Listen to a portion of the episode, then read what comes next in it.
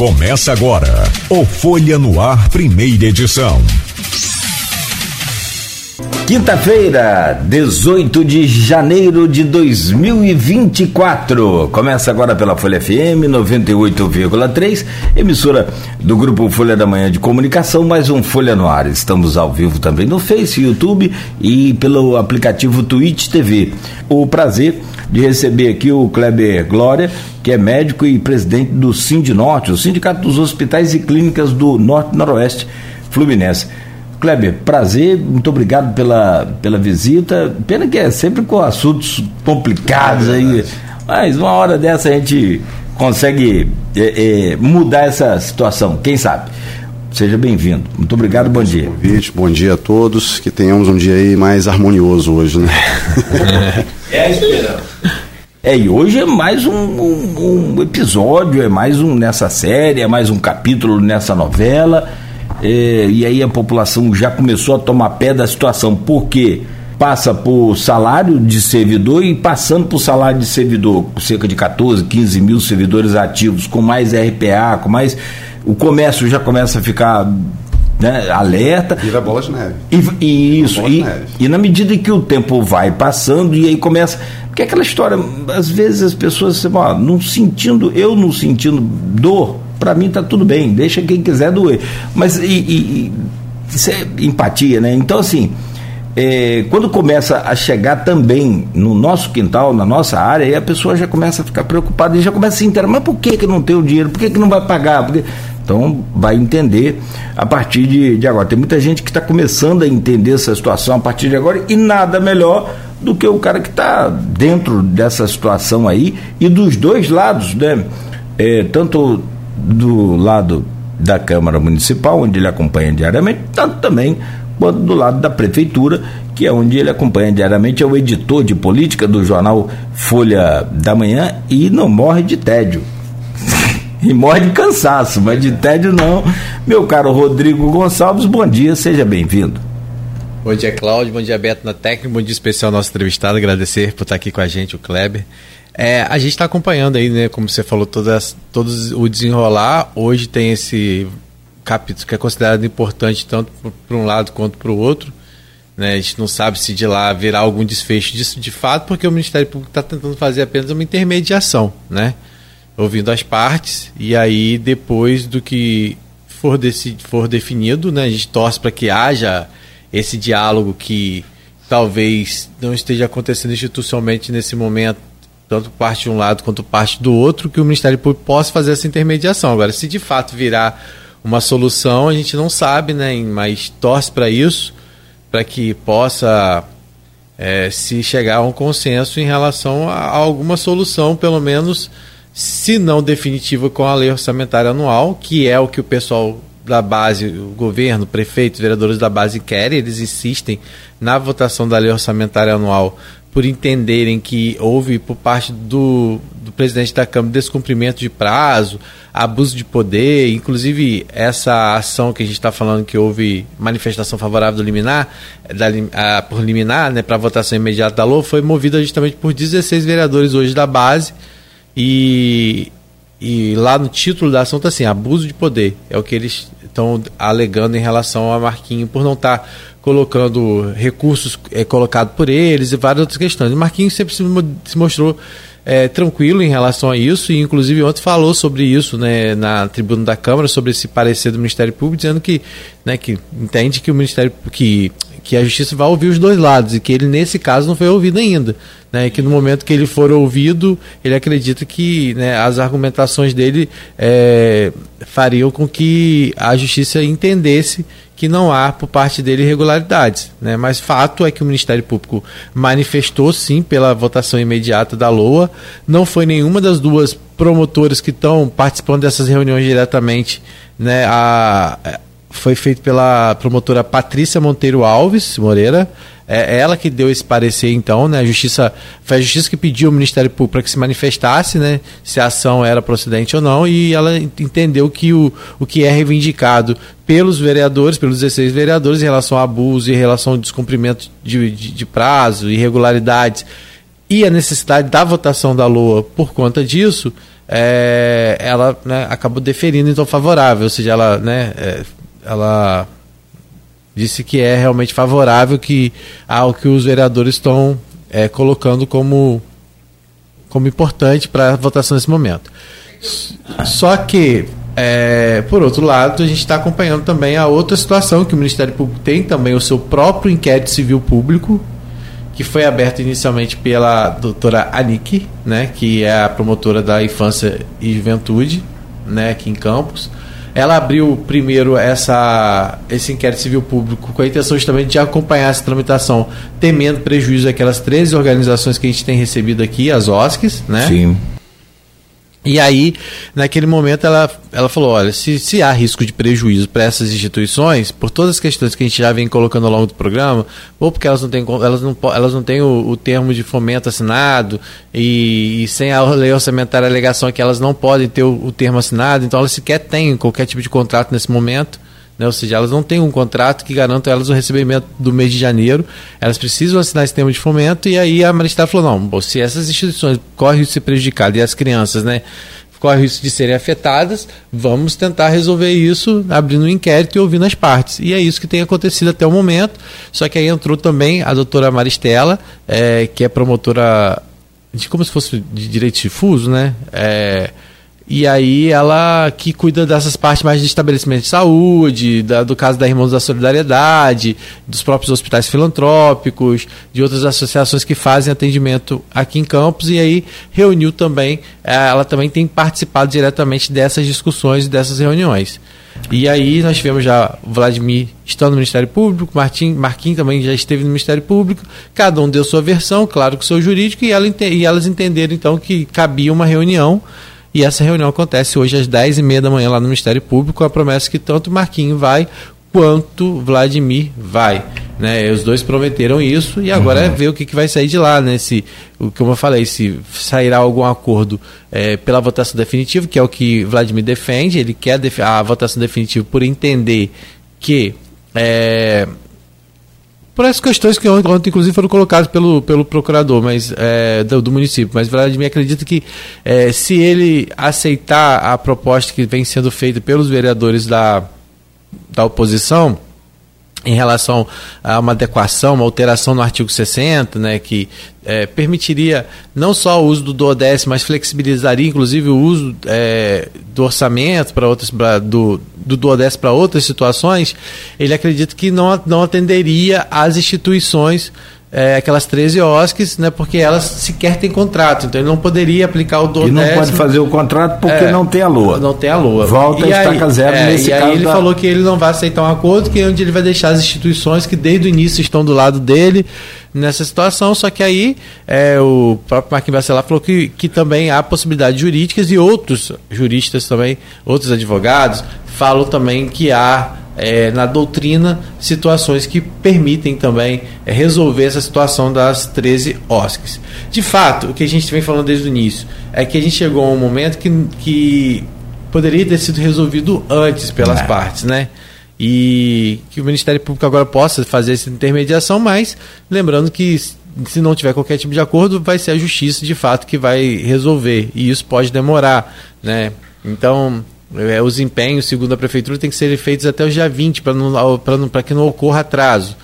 No caso dos hospitais, eu acredito que, é, por fato, o Cleber vai poder falar para a gente, o fato deles já terem o, o, contrato, né, por exemplo, não é o caso das OS que, que estão sem, sem, sem, contrato, talvez assim, né, eles vão receber é, mais à frente, mas com atraso, mas isso traz um, um, prejuízo já, com certeza. Então o que a gente vem falando desde o início é que, nessa situação, a gente chegou a um momento em que é, os prejuízos já estão causados. E mesmo que a população não tenha sentido, mas imagine para esses gestores a preocupação. Imagine só saber como que você vai iniciar um ano, né, é, tendo responsabilidade com outras famílias, porque a preocupação não é com, do gestor, é claro, é de estar tá mantendo o atendimento, porque tem que ser mantido, não pode parar, mas também ele tem lá todos os funcionários, né, toda a situação, né, como você falou, é, a, o próprio servidor público agora, né, se, segundo a própria prefeitura fala, se não fechar a folha de pagamento agora até o dia 20, isso pode já ficar comprometido, pode haver atraso, atraso salarial, né? Porque geralmente a folha, por ser muito grande, ela tem que ser fechada com antecedência, para que o pagamento saia até o final do mês. Então a Helena Leão ontem participou da audiência pública na Câmara, como ela mesmo falou, assim como ela teve na audiência da CDL, ela falou, lembra, ela falou aqui pra gente, se eu fui na audiência sim, da CDL sim. organizada pela prefeitura, eu não vou deixar de ir na falou. audiência convocada pela Câmara. E ela foi ontem e falou sobre isso né, mas também falou sobre essa questão, cobrou tanto de Marquinhos quanto de Vladimir, ela falou: olha, se vocês querem ser homens públicos, vocês têm que ter a responsabilidade de saber dialogar, porque não tem como ser um homem público se não souber dialogar. Falou isso na frente de Marquinhos, lá na Câmara, é, direcionado também ao prefeito. Né? E ela foi falou: olha, é, a minha parte, enquanto cidadão, estou fazendo de, tá, é, é, é, reclamando, eu posso. Agora, como presidente do Ciprozep, eu só posso tomar qualquer tipo de providência no momento que o salário realmente é atrasado. Então não, eu posso ficar falando aqui, mas é, eu não posso chegar para o juiz hipoteticamente e falar, olha, se meu salário atrasar no dia 31, não posso. Então eu tenho que esperar até o dia 31, mas é certo que se no dia 31 o pagamento não tiver na conta, essa ação imediatamente vai ser entrada, ela vai entrar com certeza com uma lei de segurança, alguma coisa nesse sentido, para poder né, cobrar o pagamento e aí a justiça vai definir de que forma esse pagamento vai ser feito. Né? É, e aí foi o que ela falou. E aí sim, a gente vai sentar com a categoria se o pagamento não for feito, e se tiver que deliberar greve, a gente vai deliberar greve, porque sem o servidor público, a gente tá, não é que a cidade para mas a gente sabe que várias consequências vêm né, desse, desse atendimento do servidor público e, acima de tudo, que você falou, a questão é financeira hoje de Campos é muito dependente ainda né, do, do, dos recursos que são pagos da folha de pagamento do município, que previsto para janeiro agora passa de 100 milhões. É. Então tudo isso é muito preocupante, mas o, o está aqui, você fez essa introdução para as pessoas entenderem, mas o Kleber está aqui com a gente vai poder falar um pouquinho mais sobre isso. Não falar só sobre essa questão do impasse da lua, não, mas eu acho de, de toda a dificuldade que esses hospitais é, enfrentam de uma forma geral, porque as pessoas muitas vezes acham assim, ah, né, é, encaram como se é, o fato de vir recursos do SUS, a, da própria Secretaria de Estadual de Educação em, algum, é, em algumas situações, né? É, mas as pessoas não entendem que existe uma defasagem muito grande em relação à tabela do SUS e por isso exige essa, existe essa necessidade de complementação.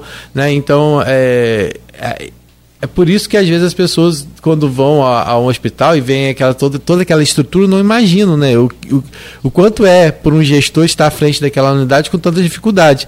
E aí, quando você tem um planejamento e você está com esse planejamento colocado em risco, é complicado. Então, assim, eu, o, o próprio sindicato, logo no início desse mês, já emitiu uma nota demonstrando preocupação, né? Ou seja, ele não se omitiu diante disso. E aí eu queria que o Kleber falasse um pouquinho sobre isso, Kleber. Como é que está sendo para vocês todo esse impasse? Como é que vocês têm avaliado e, e, e é realmente um momento de tensão para vocês? É, com certeza, um momento de muita preocupação, porque primeiro, é, se você observar até a nota que a gente emitiu, Uhum praticamente quase duas semanas atrás. É, dia 4 de janeiro, se não me engano. 4 de janeiro, o que, que aconteceu? É, a gente, eu, eu, confesso que eu, eu tinha, eu estava com a esperança de da gente ter uma harmonização. Sim. Eu cito isso, inclusive, na é, nota. A nota, é, a nota é bem assim, né? Entre né? o, o, o legislativo e o executivo. Até porque a gente estava conversando aqui em off, é, é, são duas lideranças políticas jovens. Uhum. Eu acho que é importante eles quebrarem um pouco esses, esses paradigmas do passado das lideranças é, é, que existiram no passado, que eles é, é, são herdeiros, uhum. tá? Então, assim, eu acho que essa, essa liberação deles dessa, dessa herança do passado, eles têm herança positiva, porque as duas lideranças, tanto o Marcos Passalar como o Garotinho e a própria Rosinha, foram lideranças é, é, muito fortes na região, representaram campos no Estado, então são pessoas que têm realmente uma representatividade Sim. muito forte, isso aí não tenho que negar. E, mas, no, no passado, também se degladiaram, várias de brigas, discussões, que em algum momento acabaram é, é, é, gerando algum tipo de problema para a nossa cidade, para a nossa região. Né? Por mais que ele tenha trazido muito mais benefícios do que problemas, Sim. com certeza, não tenho dúvida disso. Mas eu achei que essa nova geração que está vindo tivesse a oportunidade de sentar, conversar, como toda liderança política sabe que tem um momento de você avançar, tem um momento de você recuar e tem um momento dos dois recuarem e entenderem que até do ponto de vista de imagem política para os dois Estamos em ano de eleição, temos que lembrar disso. Seria positivo que eles sentassem, conversassem e saísse dali uma, uma solução para a cidade de Campos. Para nós que somos moradores, que estamos aqui, que fazemos uso do serviço público e etc, etc. A preocupação com relação aos hospitais, eu fico um pouco temeroso, que é com relação à assistência à emergência, à urgência e emergência. Você tem aí o programa SOS Coração, que Álvaro Alvim e Santa Casa é, é, é, possuem, que depende desses recursos. Tá? Você tem é, é, plantadores de cana com um serviço de obstetrícia que atende a, a, região inteira, não é só o município de Campos, a macro região inteira é atendida nos plantadores de cana com relação a, a serviços de obstetrícia, serviços de maternidade de alto risco, com gestantes gravíssimas sendo encaminhadas para lá. Você tem a Beneficência Portuguesa com atendimento oncológico, com atendimento de cirurgia geral, com um, um, um, um número de leitos de terapia intensiva gigantescos. Então, assim, são hospitais que têm um percentual enorme da assistência aqui na região de Campos, tá? e na macro-região, volto a dizer, não é só na região de Campos. E, como sempre, a gente sempre vem falando, todas as vezes que eu já vim aqui, que a gente teve alguma oportunidade de conversar, os hospitais filantrópicos são hospitais conveniados SUS através da contratualização de campos, que recebem verbas é, é, do SUS em linhas gerais. As pessoas acabam confundindo um pouco isso. Ah, recebem verba do SUS, do Estado e de Campos. As três parcelas compõem, segundo a Lei 8080-90, que compõe a, a, lei que estabelece o SUS, tudo é recurso SUS, do Sistema Único de Saúde. A, a obrigatoriedade da participação financeira é recurso federal, Estado e município. Então não, não existe. É, não, o governo federal vai dar a parcela SUS e o município vai dar uma ajuda. Não, não é ajuda. Faz parte do recurso do Sistema Único de Saúde, segundo a própria Lei 8080-90, que é uma obrigatoriedade do cofinanciamento federal, estadual e municipal. Então não tem dúvida. É, em que momento que isso se criou? Porque é, é, é criou é, é, essa, essa não, não, criou essa sensação de que o que a prefeitura faz é uma complementação, que ela não teria essa obrigatoriedade, vamos dizer assim. Tanto é que em alguns momentos deixou-se até de pagar. Sim. Criou, criou-se essa, essa, essa, essa interpretação, inclusive na cabeça de muita gente, né? Existe isso até hoje. Essa interpretação existe até hoje. Só que se você pegar a Lei 8080/90, ela é, se você tem um serviço SUS na região, que é conveniado, o convênio é, é a partir do momento que você tem a, a, a, os serviços de contratualização em municípios que são SUS pleno, que são municípios que têm a gestão do Sistema Único de Saúde na, no município, tem municípios que não têm, tá? que a gestão é ou é do Estado, e alguns até regiões muito interioranas, é, Amazonas, é, a gestão ainda é até federal, em alguns casos. Tá? Mas, em linhas gerais, o que tem acontecido nos últimos 20, 30 anos é uma capilarização do sistema de saúde pública, do SUS, é, é, transferindo cada vez mais o sistema, a gestão do Sistema Único de Saúde para o município. Então, ele passa a ser o gestor, ele recebe o recurso do governo federal e do Estado, tá? e tem que usar esse recurso para bancar serviços que são contratualizados dele, mas que receberam a chancela de funcionamento do Sistema Único de Saúde uhum. do governo federal. As habilitações desses hospitais filantrópicos são federais. Uhum. Eles não são habilitações feitas. O município é, é, tem participação direta na, na, habilitação desses serviços que esses, que esses, hospitais têm, que eles é que ajudam no processo de habilitação, levam para o Estado, o Estado, por sua vez, vai para o Ministério da Saúde e essa habilitação vem. Mas é, é a gestão financeira é do município, mas o recurso tem que ser. Uhum. É, é, tem, tem, que haver participação dos três entes. Você vê, por exemplo, o governo do Estado de São Paulo. O governo Alckmin, se eu não me engano, lá atrás já instituiu uma tabela para todas as instituições filantrópicas do Estado. E agora o, o Tarcísio acabou de é, duplicar essa tabela, entendendo que tem uma defasagem do governo federal. Fiquei até muito satisfeito essa semana, agora, se eu não me engano, essa semana ou no final da semana passada. O governo federal, é, eu achei até que foi até um, um, não sei se foi uma deselegância, mas eu achei estranho porque isso era uma promessa de campanha, de campanha da Simone Tebet, que era instituir uma database anual para atualização da tabela SUS. E o governo federal acabou de fazer. Mas se ela está no governo, às vezes é, não, até... até... não, está no governo. Tá, às vezes ela foi até iniciativa dela mesmo. Eu posso até, assim, sendo muito sincero, até agora eu tinha a, a sensação que acho que 99% dos campistas tinham E aí talvez até. De quê? Da complementação. Da complementação. É, porque mas é não, verdade. Para mim, até agora, era, o prefeito dava uma ajuda a vocês. Não é assim. É, pelo que, que falo, é porque que acontece? Talvez até pela própria a, a forma do prefeito é, anunciado. O prefeito não, executivo, não é né? Anunciado, de, de, muitas vezes suspender. Mas eu acho e de suspender. Porque, quando fala assim, porque quando fala assim, ah, vem, ah, quando tem uma crise, vamos dizer assim, queda de rodas e tal, a primeira coisa que, que deixa de ser cumprida é isso. E se o dinheiro já é específico do SUS, porque tirar. Então a sensação que dava é que, mesmo, vamos supor, que, essa é a sensação que sempre deram pra gente é de que é, o município recebe-se uma parte. E o fato do município receber essa parte e repassar para os hospitais é, não seria suficiente. Então que a prefeitura teria que dar um, um recurso a mais direto dela. Aí não é isso, Cláudio? Perfeito. No governo Sim, atual, é exatamente. Como se o recurso. Como se, como se, se ela estivesse dando. Ó, esse mês eu não vou poder pagar você. E aliás, isso tem, eu não sei se está hoje, mas vocês perderam uma grana violenta há um tempo atrás aí. Foi. E, e, tá na justiça ainda. Isso e tá me em, parece que está em. Isso está em contrato. Então, assim, está é, é, em contrato e faz parte de uma assistência.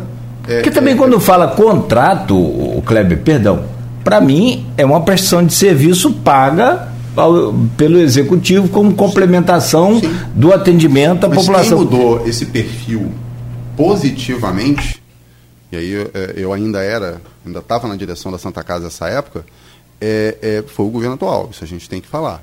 Tá? O governo Vladimir, ele que passa a, a nomear os hospitais contratualizados como rede campos de saúde, tá? Essa, essa nomenclatura que é utilizada atualmente, é, é, tirando aquele estigma do passado, ah, são contratualizados. Se tiver dinheiro, paga, se, tiver, se não tiver dinheiro, não paga. Eu, eu acho que ele, quando ele passa a fazer isso, ele já reconhece a importância, trazendo para perto, trazendo para si. Ó, é a rede campus, tanto que a gente tem as placas nas frentes dos hospitais. Uhum. Aqui tem participação de recurso municipal na prestação de saúde do para os munícipes de campos, e, e traz para perto. É, mas aí já confunde de novo Desculpa. Faz parte da rede pública municipal de saúde. Ah, mas a rede pública municipal, para mim, é dinheiro do município, não é dinheiro do SUS. Mas tudo é gerido por. Se você tem um sistema único que. É que o SUS está transferindo isso, isso tudo para. Tanto que você vê, você teve um movimento numa cidade do Rio de Janeiro, inclusive, de hospitais que eram federais, que passaram estaduais e que passaram a ser municipal. Esse movimento é no Brasil inteiro. Isso não é, é agora. Verdade, a capitalização, porque quem é, quem é assistido tá é o município. Quem é assistido é, é... Ninguém mora no estado nem, nem no, no país. É. Não mora no país, você mora no município. Você vive. No... Ser, onde você vai sentir de fato a prestação do serviço público é no município. Ou seja, quem sabe o problema que cada munícipe tem, que cada cidadão tem, é o município que ele mora. Com certeza. Tanto você tem diretrizes nacionais que orientam a saúde pública hum. no Brasil como um todo, mas a colo é, colocar em prática é, todas essas políticas públicas e gerir os recursos para que isso tudo aconteça é, é um papel dos municípios. Então isso é um problema muito é sério quando há um atraso, quando há uma, uma um não pagamento Sim. de um repasse desse. É um... Qualquer repasse do Estado, do governo não, federal. Não, eu digo Já tivemos, não... por exemplo, é, é, na virada do governo, do último ano de, de, do governo Dilma, a gente teve um atraso do recurso federal. Porque houve um atraso na votação do orçamento do ano anterior, não me lembro se foi 2015 para 2016, teve um atraso. A, a, a, atraso na lua. dezembro foi pago em, no final de janeiro, do recurso federal. Então, assim, uhum. é, é, quando isso acontece, são hospitais que, como a tabela vem há 30 anos sem atualização, o, o, o respiro financeiro dos hospitais é mínimo. Quando há, né? Na verdade, nunca há. Você acaba rodando de forma deficitária e precisando de recursos extras para estar tá cobrindo esses buracos. Então, é, com qualquer atraso, você corre o risco, sim, de ter interrupção de assistência. É porque posso, o fornecedor, posso, porque o fornecedor não vai, não vai esperar, não vai esperar, né? É, o boleto vai esperar, os juros vão vir, vão vir juros. Mais e... que o boleto, o paciente não vai esperar. Sim. O paciente posso, que está precisando na urgência, na, um risco de morte, esse não vai esperar. Desculpa que, perdão da, ter atrapalhado o seu raciocínio, você repete se for preciso, é que foi fechada ali a, a, a, a Beira Valão. Eu acabei de anunciar que estava aberta. E estava. A hora que eu falei, estava. Não falei também que ia ficar o dia inteiro, mas acabou de ser fechada. O cidadão está espalhando os cones ali. Eu estou de olho aqui porque está dando um tumulto nesse tá. trânsito. E a Folha anunciou e está correto. Hoje tem mais um, um dia aí de Beira Valão fechada ali com a 28 de março. E, e, como eu vejo aqui as imagens do sistema Senzanet, tem hora que você sai dois ônibus ali da Beira Valão, vindo ali do, ou do contorno ou vindo ali passando pelo McDonald's, aquela região ali, para acessar a 28, ou para seguir direto na Beira Valão. Aí não pode seguir direto, o que, é que tem que fazer? Ou dobrar à direita, seguir ali para o TUF, Joque, Baixada, ou pegar a esquerda. Quando pega a esquerda, dois ônibus juntos, Nossa. fica um esperando o outro e o trânsito já abriu para 28. E aí você sabe que isso já virou motivo de luta também, né? Porque agora tudo virou motivo de luta. Assim, mas o prefeito disse que a cidade está tudo parado, como é que está fazendo obra? Tem que parar a obra. Essa obra é estadual. então, mas, mas ele fala. Ah, tudo é loa. Tudo é loa agora. Tudo é loa. desculpa, é factual, senão os motoristas depois me batem Leve, na rua. Volta a falar pra gente sobre. o que quer? Hã? vou dar um pitaco em relação ah, à sim. parte de saúde. O que me preocupa ali é, o plantador é o, de cana. É o plantador de é. cana. Ele está aqui a dos 300 metros aqui desse. O plantador tem um acesso por trás, que é a rua do, do Primo Bacelar nos fundos. Sim. E se houver uma urgência, se você tiver que entrar com ambulância, pode entrar para ali também. Mas a, a, a grande estrutura de pronto-socorro, inclusive pediátrico atual, Sim, é ali é na frente. frente. Né? Então, é, isso me preocupa também. É, realmente. Esse, esse pediátrico também, que aí é outra história. É um socorro da prefeitura, porque ficou com o, ah, o setor de pediatria do HGG fechado, para poder reformar. Quem, quem, administra e gere é o, é o, é o, são os plantadores, eu tenho essa impressão, não é o é, faz parte dos serviços prestados pela, pelos contadores. Sim, mas aumentou ou um, horrores, horrores. A, a, partir da reforma a do HGG. social é tão grande que já ouvi, inclusive, é, várias pessoas me confessando que mesmo com, com plano de saúde vão lá pela qualidade Sim. assistencial. Ah, que bom. Suporte, ah, que bom. Porque teve que fechar o setor, como fechou boa parte do hospital. Sim. Agora eu não sei se já reabriu a parte infantil. acredito que sim, esse pediatra. Eu acho que o infantil não estava ali no. Tá no do da de Guarulhos, que tinha transformado. Passou a ter a clínica da criança, é, né? Eu acho que é lá agora. Mas né? o, o, o, que o emergencial lá é ambulatorial, né? Não? É, o, acho que o pronto-socorro pediátrico Pe é passou a ser no plantador de cano. Não, mas acho que só acho que ah, tem dois, eu acho. Tenho quase certeza. No, no, no, no Guarulhos também. Antigo PU de Guarulhos. É. Acho que tem um aqui, eu não sei se quase, acho que continua ali ainda, no, no PU, não sei. A gente pode fazer perguntar. Bom, vamos atualizar essa informação, é. mas eu, acho que o que valeu aqui informação do Kleber sobre essa questão do, do hospital, preocupação dos plantadores. É. Kleber, é, é, fala pra gente então a respeito disso. Né? Você falou muito dessa questão da defasagem, né? Que deixa os hospitais num limite muito. É que espero que esse ano, com essa lei federal, é, eles, eles elencaram a database como março para. Mas como não falaram qual que é o reajuste? Eu, assim, eu confesso que eu também não lia na, inteira, na, uhum na integridade o, o, de forma integral toda a lei, mas uhum. é, acredito que eles vão usar alguma algum índice é, é, mínimo aí, não vão usar inflação, espero que não, né? E usem algum índice que, assim, se for parar para analisar ao longo dos anos, são 30 anos do sistema de saúde, mas é, nesses anos de serviço contratualizado, tem alguns, é, é, alguns itens da tabela SUS que foram atualizados em valores que estavam assim defasados de maneira é, gritante. Então, alguns foram realmente atualizados, mas foram muito poucos. No global, o volume total de recursos é, é, ainda é deficitário para o serviço que é prestado, porque a saúde, se você for para analisar, é caríssima. Tá? Insumos importados, medicamentos dolarizados, é, equipamentos, muitas vezes, que às vezes são manufaturados no Brasil, mas têm componentes importados. Então, assim, a, contrastes que são utilizados em exames são importados, são caríssimos, são indexados em dólar. Então, a saúde tem uma velocidade é, é, gigantesca na, na atualização de valores desses insumos e passos de tartaruga quando você fala em relação à atualização da tabela SUS. Mas em relação hoje a atraso, vocês enfrentam algum tipo de, de problema hoje? Como é que vocês conseguem? vocês conseguem ter a segurança de que vocês vão dar conta dos, dos funcionários? Estou falando independente dessa questão da Lobo, como você falou, né?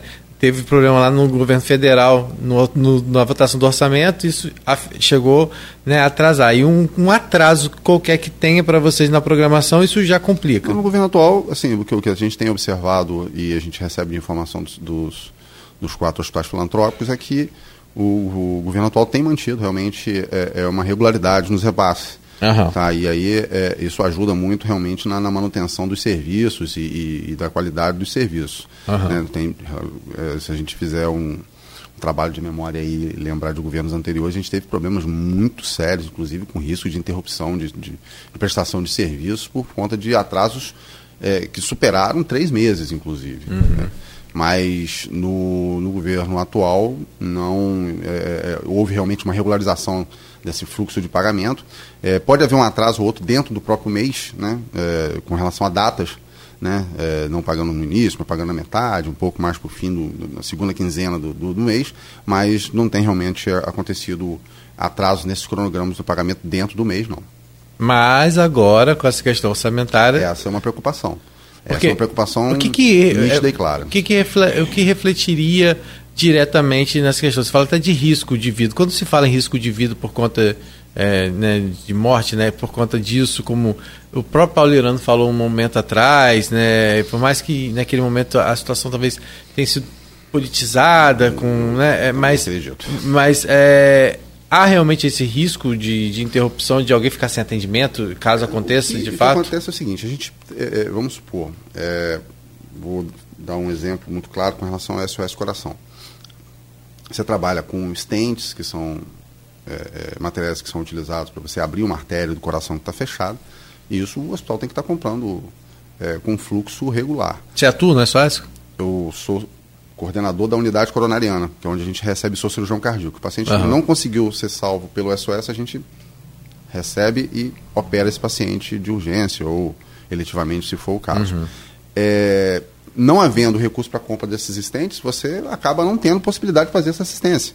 E, volto a dizer, o recurso que esse déficit gigantesco que os hospitais filantrópicos têm, não é só em Campos, não, falo isso com relação ao país inteiro. São poucos hospitais filantrópicos que conseguiram se organizar no Brasil, você tem a Santa Casa de Porto Alegre, que, são, que é uma referência nacional, Santa Casa de São Carlos, no interior de São Paulo. Você tem algumas Santas Casas que realmente conseguiram se organizar financeiramente, sempre contando muito com o apoio do Estado e do município. Uhum. Santa Casa de São Paulo né, sempre teve um apoio financeiro muito forte do Estado do município para o seu funcionamento. Então, assim, é, é como a, o cobertor é extremamente curto, e sempre foi isso historicamente, então qualquer mês de atraso que você tenha, você efetivamente você pode até contar com a colaboração dos fornecedores de materiais que eles forneçam para receber futuramente. Só que esse déficit ficou. Tá? Então pode correr o risco de, de suspensão? Acredito que possa ocorrer. Os hospitais sempre tentam se planejar para não deixar isso acontecer, mesmo que ocorra o atraso. Né? É, com promessas futuras, conversando com, com o município para tentar é, receber esses atrasados para poder pagar a, ao, ao, a, aos fornecedores. Mas se isso não acontece, você fica com um déficit financeiro no hospital e a não assistência é um risco iminente, pode acontecer. Não acredito que vai acontecer, eu acho que a gente vai ter uma boa solução. Hum. É, infelizmente, é, é, o que eu estava até começando. É, isso não é local, a gente tem visto isso no Brasil uhum. ao longo dos últimos anos. É, a judicialização na política, ela tem acontecido muitas vezes é, para resolver situações mais radicais do radicalismo. Então você tem grupos mais polarizados, politicamente falando, que acabam não se conversando, infelizmente o judiciário acaba tendo que interferir. E recentemente a gente tem visto muita gente reclamando, pô, o judiciário interferindo na parte política, mas se você não tem é, a questão da solução política imediata que é, é, impacta diretamente na população, na vida da população, no dia a dia da população, na assistência médica na população, infelizmente o judiciário tem que bater a porta e, ó, vamos resolver.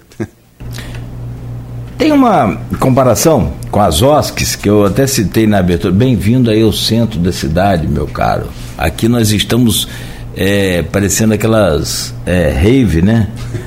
com as luzes aqui, as lâmpadas aqui do, dos estúdios, os equipamentos que está segurando aqui os equipamentos é um no-break, mas as lâmpadas não tem. Se você percebeu aí na sua casa, onde você estiver assistindo a gente, ó, isso é a Enel prestando serviço para gente. É, mas é bom a gente registrar que é mais uma prova de documental de que estamos sofrendo aqui vários pics de, de energia, que é muito pior do que se faltasse energia. Faltou energia, ó, mais um. Faltasse energia, faltou, beleza. Se faltar energia, faltou. Daqui a pouco ela volta, estabiliza, beleza. E, só que essa inconsistência, essa oscilação é que queima tudo. E aí vem os picos negativos de, de, de ao invés de 110 vem 80, é. por exemplo, aí queima tudo. Mas a comparação que a gente fazia aqui, Rodrigo, na abertura do programa, é justamente, Kleber, com as OSCs, que aí é outra coisa, é diferente, lá é outro tipo de, de prestação de serviço, é, e que depende da LOA para ter o, o, termo, né, o Rodrigo, é, assinado é, e então fazer é, o... a lei 13019 que é que Uma institui assim. para fazer o contrato, diz lá que tem que ter a dotação orçamentária. Aí, aqui em Campos sempre foi utilizada a LOA para isso. Mas há é, controvérsia em relação se pode ser a, a LOA, se pode ser só o projeto da LOA, se pode ser a LDO, e, mas de todo jeito a LDO não atenderia porque houve reajuste na per capita, houve aumento no atendimento é, no número de vagas. Então, o valor que está na LDO não, não, não seria suficiente. Então, tem várias questões que estão sendo colocadas que, que né, é esse Agora, impasse. Né? Vai embora. E isso é uma infinidade. Mas uma coisa é certa. É, Eles não têm contrato. Não tem contrato até agora, hoje dia 18 e não podem pagar em fevereiro uma nota fiscal, por exemplo, que foi de janeiro. No seu caso, isso também é, é problema? Porque a contratualização dos hospitais é, é, filantrópicos prestadores da área de saúde é uma contratualização que tem aí 4, 5 anos e elas vão uhum. se renovando com períodos é, é, mais longos. Então, assim, acho que é, foge um pouco desse escopo aí com relação às OSCs. Mas que, o que mais me preocupa é que esse atraso de virada de mês impacta pagamento de funcionário também desses hospitais filantrópicos, que não são poucos, enfermeiros, médicos, técnicos de enfermagem, fisioterapeutas, pessoal de higienização, pessoal de, de suporte administrativo. É um primeiro ponto de preocupação. E o segundo ponto foi o que eu acabei de comentar, que é a compra de materiais e, e, e, e medicamentos para assistência do paciente. O cobertor é curto, você compra limitado para aquele tempo de assistência. Se você não recebe um recurso novo para você fazer nova compra, você acaba ficando realmente desprovido de recurso e gerando risco na assistência. Isso é, é. é fato. A gente quer intervalo, Cláudio, para dar uma estabilizada nessa Não luz. vai resolver. Infelizmente, eu gostaria de estabilizar a energia, mas não vai. Tipo, eu preciso ir para o intervalo. A gente fala, vai torcer para ele. A gente fala com o Kleber, até porque ele está dentro dos hospitais, né, se, qual é o sentimento que isso tem causado já em funcionários. Né? Se já tem pessoa perguntando, não, ficar sem salário. É porque cria essa, essa, essa esse, esse, certo medo. E é bom de ressaltar também, Cláudio, que a gente está falando do, dos hospitais. É, contratualizados, mas é toda uma rede que pode existir de comprometimento, inclusive com reflexo dessas OSCs, que muitas vezes elas fazem um trabalho voltado a pacientes é, atípicos, a, a, pessoas atípicas, que é, recebem um atendimento muitas vezes dentro dessas próprias instituições. E no momento que correr o risco de, de parar, como falo, que eu acredito que não vai acontecer, né? Eu creio que se tanto o executivo quanto o município não, não, não chegarem a um acordo, de forma alguma a justiça deixaria é, essas crianças em atendimento, né? Eu acho assim, mas de fato hoje há essa estabilidade, né? E, e criou realmente, foi o que você falou, as pessoas não estão com medo de ficar sem receber, né? De como vai ficar é, principalmente por já terem vivido um momento muito tenso dentro dessas unidades, em momentos como a gente falou aqui, de atraso de, de repasse dessa contratualização, e essas pessoas ficaram com salários atrasados, uma coisa que a realidade hoje, é, pelo que o Kleber está dizendo, mudou um pouco, né, ou bastante.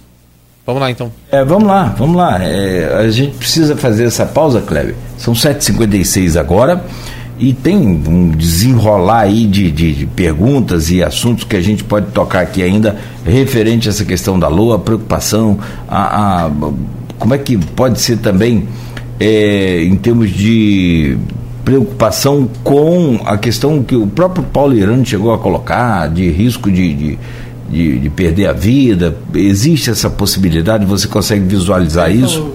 Né? Falou também, já adiantou, e, e, e, o próprio SOS Coração, né? Enfim, 7 horas e 57 minutos em Campos, a gente faz uma pausa rápida aqui no Folha no Ar com o Kleber Glória Silva, que é médico, é, presidente do Sindicato dos Hospitais e Clínicas do Norte e Noroeste Fluminense, com Rodrigo Gonçalves na bancada. A gente faz essa pausa no oferecimento de Coagro, Proteus, Unimed Campos, Laboratório Plínio Bacelar e Vacina Plínio Bacelar. Hoje conversando com Kleber Glória Silva, médico e é cirurgião cardíaco, né? Médico cirurgião cardíaco. Oh, é. O que, o que, Rodrigo? Desculpa. É gestor de saúde. Ah, sim, é, sim. Né? Gestor e é presidente. Foi diretor da Santa Casa, fez lá uma. Depois você me conta até como sete é que tá. anos, né? Sete, por sete, sete Fez uma, uma. Startou ali um, uma espécie de um museu histórico, aquela coisa bonita da, da, da Santa Casa. com a história do município, né? Que, que, que, que, se confunde justamente com a história de Santa Casa é falar do município de falar do município, município de falar de Santa Casa. E né? aquele sino maravilhoso, o sino da, da, da, A roda, cadê a roda lá, né? Do Desenganados, ah. aquela, aquele sino da capela da, da igreja do centro. Que era a Igreja Mãe dos, Mãe dos Homens, Homens aqui do, do centro. centro que Isso que é mil e que? A fundação 1792. Século XVIII, cara. Exatamente. A, a, aquele sino, 10 é, anos, 15 anos depois que foi instalado. Aí Quer dizer, 300 anos. Então, e tá lá. E o Kleber também é membro do Colégio Brasileiro de Executivos em Saúde. Que já. Você vê, você vê como é que é a repercussão desse problema pontual acaba pegando é, gancho com coisas nacionais. É, o Colégio Brasileiro de Executivos em Saúde ele segue o mesmo molde do Colégio Americano de, de, de Executivos em Saúde e debate saúde pública e privada. Né? É, me ligaram, me perguntando, e aí, como é que está a situação de vocês aí em Campos? Eu, sim, eles não sabiam, eu não sabia que eles sabiam, né? Uhum. Mas e aí, como é que está a situação de vocês? Porque eu sou colegiado, sou mesmo colegiado eu já ia entrar em contato com eles para poder, olha, a gente está preocupado aqui, vocês têm alguma experiência no interior de São Paulo, no interior de algum estado, alguma região, para dar uma ajuda para a gente tentar debater. É, é, porque até o próprio prefeito provocou vocês, quando vocês emitiram a nota, a carta, falou assim, olha, a situação é complicada, se fosse vocês, é, tomava algum tipo de. Estava até com mandado de segurança. Ele chegou a falar isso num, num, vídeo que ele gravou, meio que provocando vocês também a, a, a buscar, mas porque você falou, se não há, ainda não há, não há o atraso no repasse que justifique vocês tomarem uma medida, a não ser que de fato né, é o que a Elaine Leão fala, por exemplo, em relação ao servidor. Ela pode, chegar para o e falar assim: olha, olha, vai atrasar dia 31. Ela tem que esperar acontecer para ela poder tomar providência. Acredita que assim mesmo é vocês. Vocês não teriam como agora tomar coisa. uma atitude sem que de fato se concretize. Tudo bem que também não pode ficar esperando né, acontecer. Mas vocês se pronunciaram né, e demonstraram preocupação, inclusive cobrando os dois poderes a trabalhar de forma harmônica para que vocês não saiam prejudicados. Então, naquele momento, ah, pelo menos na minha visão, vocês tomaram a medida certa, né? É, e, e, eu ainda, assim, por mais que não, não tenha existido uma harmonização é, natural né, entre, entre os dois poderes, é, entrou um terceiro poder aí, que é o, o Judiciário, o Ministério Público, que eu acho que vai acabar tendo que botar os, realmente é, as duas partes sentadas e tentar debater se a partir daí sair alguma solução é, é, é positiva para a cidade. Eu vou, é, sem querer ser redundante, eu vou bater na mesma tecla do início do programa. É, são duas lideranças muito fortes regionais. Acho que eles têm potencial, inclusive, para serem referências no Estado. Já tem o Rodrigo, que já é uma referência no Estado.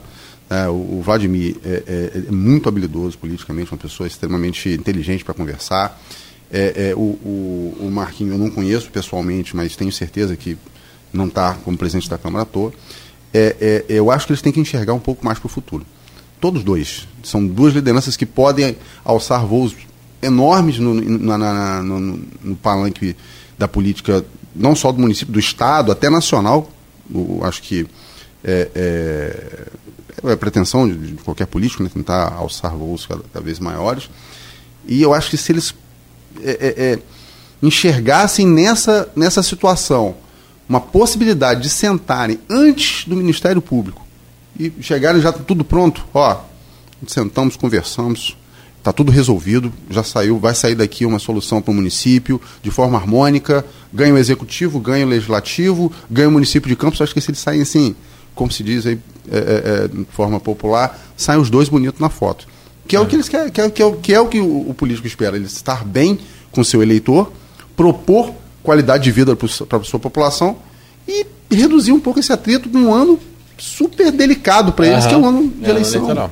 E não, e não adianta falar que essas coisas se separam que não se separam. Não. Né? É, quando fala assim, ah, eu só estou pensando na eleição lá na frente. A gente não. sabe que, que não é bem assim, né? E E tanto é que, que, tanto de um lado quanto do outro, um fala, ah, porque querem travar o governo, porque é ano eleitoral. Aí o outro fala, ah, porque o prefeito também quer gastar demais com, com determinada coisa e menos do outro em ano eleitoral. eleitoral. E fica essas narrativas que, infelizmente, só fazem é, crescer. E aí também o que eu falei que muitas vezes atrapalha também, às vezes, essa. Até essa harmonia dos poderes, às vezes é a própria própria população. Quando num momento como esse, vira e fala assim: ah, que nada, eles vão sentar, vai dar um, um vai dar um dinheiro ao outro e vai tudo ser resolvido. Então, o fato desse acordo hoje sair no Ministério Público também é muito importante para essa resposta da sociedade. Porque é, muitas vezes a própria sociedade, o eleitor, coloca em xeque o político, coloca todo mundo no mesmo balaio e acha que quando os acordos vêm é porque por, por trás disso, sempre tem também os interesses próprios sendo colocados em jogo. Né? E aí, muitas vezes, acha que vem dinheiro, que vem acordo, e com esse acordo acontecendo no Ministério Público, isso acaba isentando os dois, porque ali no Ministério Público vai ficar acertado, né? É, e não vai ter qualquer dúvida para qualquer pessoa da sociedade que tenha existido qualquer coisa não republicana nessa conversa. Né? Então, assim, eu acho que isso também é uma, uma vantagem.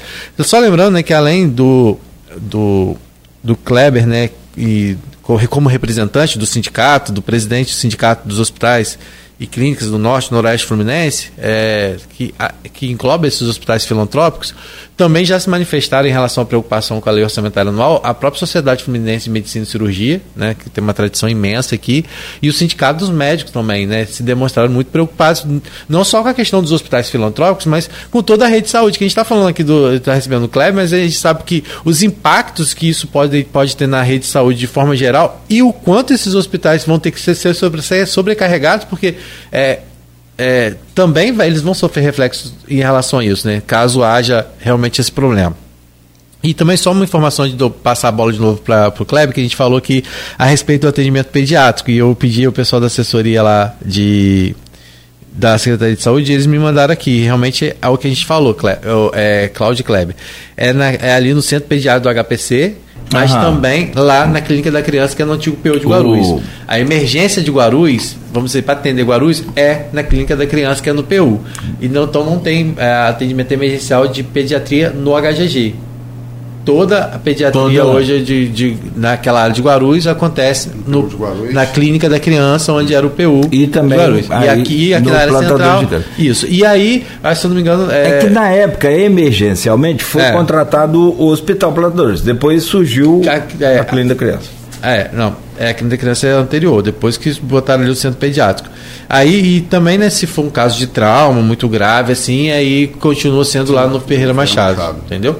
Então, sobre a gente dar essa informação aí pro pessoal. Que a gente estava falando aqui, por que, que a gente estava falando disso? Repetindo, questão do trânsito, o Cleber levantou isso. a preocupação em relação e ao acesso. O Gustavo ali. Crespo postou aqui nas redes sociais também, lá na Baixada, nosso ouvinte, sobre essa questão do setor de emergência pediátrico do HGG. Isso. E aí, Kleber, falando assim, quando vocês externam a preocupação em relação a, a essa questão do, né, para que se resolva, que é o que você tem sido bastante otimista, pelo menos nesse, até esse momento, né, e tem que ser mesmo. É, mas, como você falou, é, tu, acaba sendo tudo uma, em cadeia, né? Porque se a, se a saúde base, básica falha, se esses hospitais, é, sobre, se as UPHs também não, não acabam atendendo da mesma forma. Porque é um impacto que vai vir tanto para as instituições contratualizadas, mas também para a própria Fundação Municipal de Saúde e para toda essa rede. E no final das contas, o gargalo é, chega até vocês, né? É, com certeza. O, a, é, é, essa paralisação orçamentária ela vai atingir, não atinge só os hospitais filantrópicos, ela atinge também os hospitais da rede própria, que são é, geridos pela Fundação Municipal de Saúde. Então, é, é, os grandes pilares de assistência emergencial do município, HGG, é, Ferreira Machado, São José, Uh, o, a UPH de travessão, que é enorme e atinge e assiste uma, uma, uma região muito grande, é, essas unidades também vão sofrer atraso de repasse de compra de medicamento, de material. Então, assim, a ponta assistencial. Fala até, fala, fala até falta de oxigênio, né? Já estão falando. Para a recontratação dos serviços de, de fornecimento de oxigênio. É, isso é uma coisa preocupante. Por isso, é, é eu estou me, me baseando nisso, que assim, eu sei é, é, é, que é, os dois são muito sensíveis nessa área de saúde. Acho que a maioria das pessoas sabe da sensibilidade de todos com relação à parte de saúde, principalmente da assistência emergencial. Eu tenho certeza absoluta que os dois, tanto é, é, é, o presidente da Câmara quanto o prefeito, ambos vão encontrar um caminho, mesmo que não seja a contento de cada um, e mesmo que seja mediado pelo Ministério Público para isso ser resolvido. Uhum. Porque não acredito que eles vão deixar esse, esse entrave atrapalhar a assistência, que mesmo que a gente, que a gente não. Eu, eu, particularmente, não acredito que vai acontecer. Eu acho que vai ser resolvido de forma muito harmônica entre eles. Espero que seja feito, inclusive, antes do, do, do da reunião do Ministério Público. Mas é, é, eu não acredito que eles vão levar isso até as últimas consequências, colocando em risco a saúde pública, principalmente emergencial do município. Não acredito. Eu acho que eles vão dar um jeito e vão resolver. Eu acho que é, é primordial, principalmente para atendimento de pacientes graves. Você sabe, a, quem conhece o Hospital Ferreira Machado com assistência que é feito lá, quem conhece o Hospital Geral de Guarulhos com assistência que é feito lá das emergências clínicas do município, quem conhece é, é, é, o Hospital São José, que depois da reformulação da reforma ficou um hospital com assistência é, é, é, espetacular.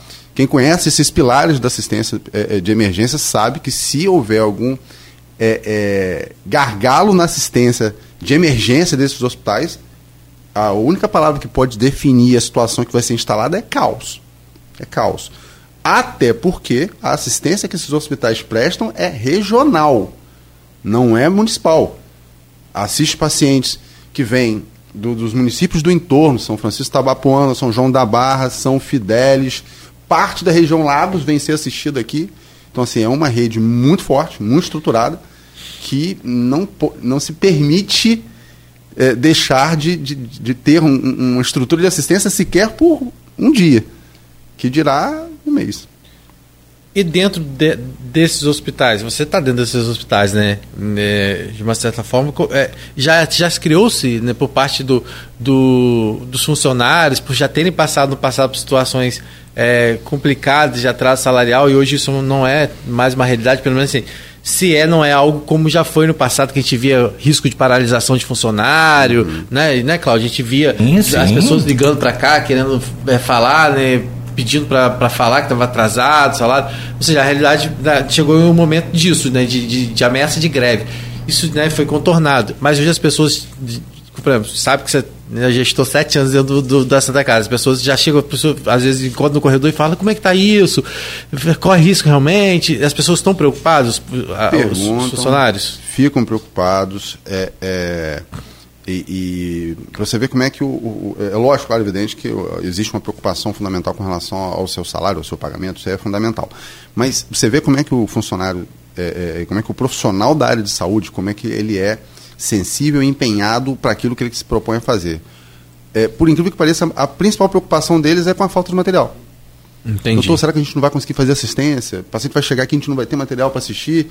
Quer dizer, você vê como é que. É, é, por mais que o profissional de saúde tenha, tem que ter sua preocupação para sustentar sua família, seus filhos, tocar, pagar os boletos, as contas que estão chegando, mas é, é, é, é grande parte das perguntas é, é voltada para essa parte. Doutor, como é que a gente vai fazer assistência? Vai faltar medicamento? Vai faltar material?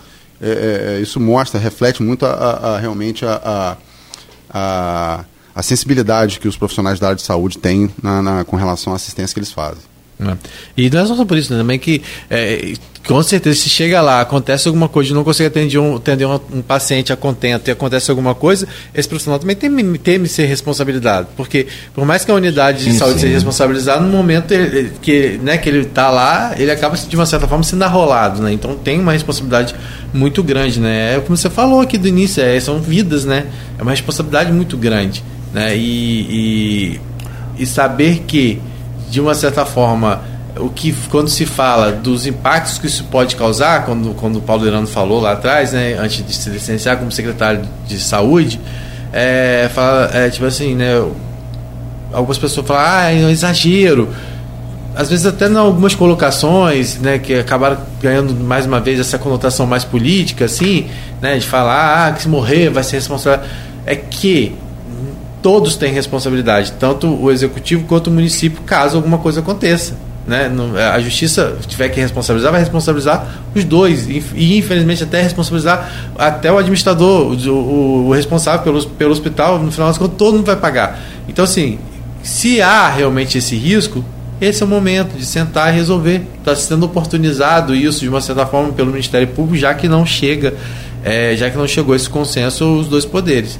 Né? Agora, eu sinto que esse diálogo, é, sei do trabalho da doutora Nick, sei do trabalho da doutora Maristela, não sei se a doutora Patrícia vai estar presente também, né? mas é, elas são muito firmes e não vão deixar mais a coisa chegar ao ponto que chegou, não.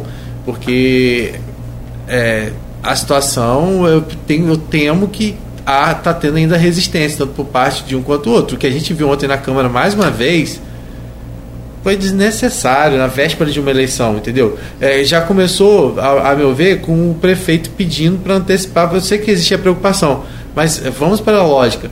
Você sabe que você está no momento em que a Câmara está um momento de estabilidade. Da onde que Marquinhos vai para uma reunião no Ministério Público duas horas da tarde, que foi a hora que foi pedido, que chegou o ofício do Ministério Público. Ou seja, aí vamos supor, o Ministério Público convoca uma reunião, começa às três. Da onde que Marquinhos, tendo o primeiro vice-presidente e o segundo vice-presidente na, na mesa diretora, vai deixar de estar na sessão para ir para a reunião do Ministério Público, sabendo da possibilidade dos dois pautarem qualquer coisa sem o desejo dele. Inocência alguém achar é. que Marquinhos iria aceitar né, uma reunião dela. Ah, mas isso. isso. Ah, Rodrigo, mas você, você fala que é mau caratismo. Gente. Cara, é ser humano, né? Não dá pra você definir isso. Não, não é mau caratismo de um lado ou de outro, não. Tô falando assim no sentido, tipo assim, não, mas, pô, você acredita que os vereadores poderiam, é, na ausência de Marquinhos, fazer alguma medida, botar a pra votar e tal?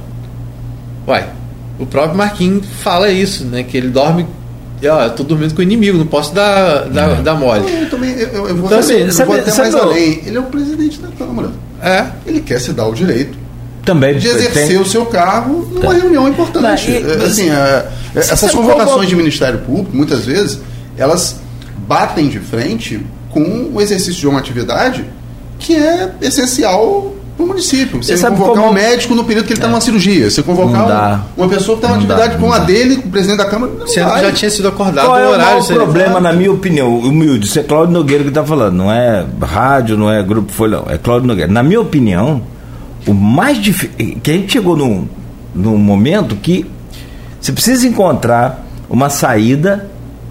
Todos os dois querem uma saída, entendo, quero entender assim, mas ela precisa ser honrosa e honrosa no sentido de não refletir nas urnas, porque estamos num, num ano eleitoral. Sim. Aí, meu amigo, é que complica tudo.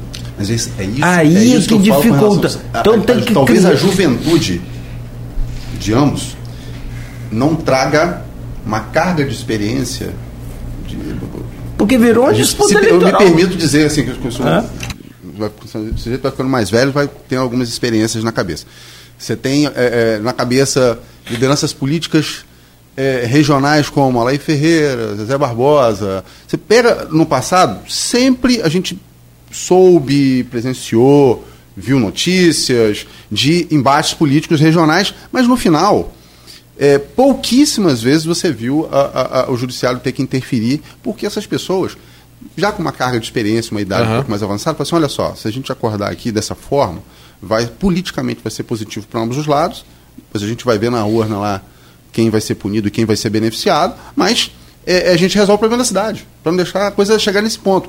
Eu ainda julgo ser algo referente, primeiro, a duas lideranças muito fortes, tá, vindo de duas famílias que têm uma referência na região, e pautado em cima disso a juventude. Uhum. A vontade de fazer, a vontade de prevalecer, uhum. tá?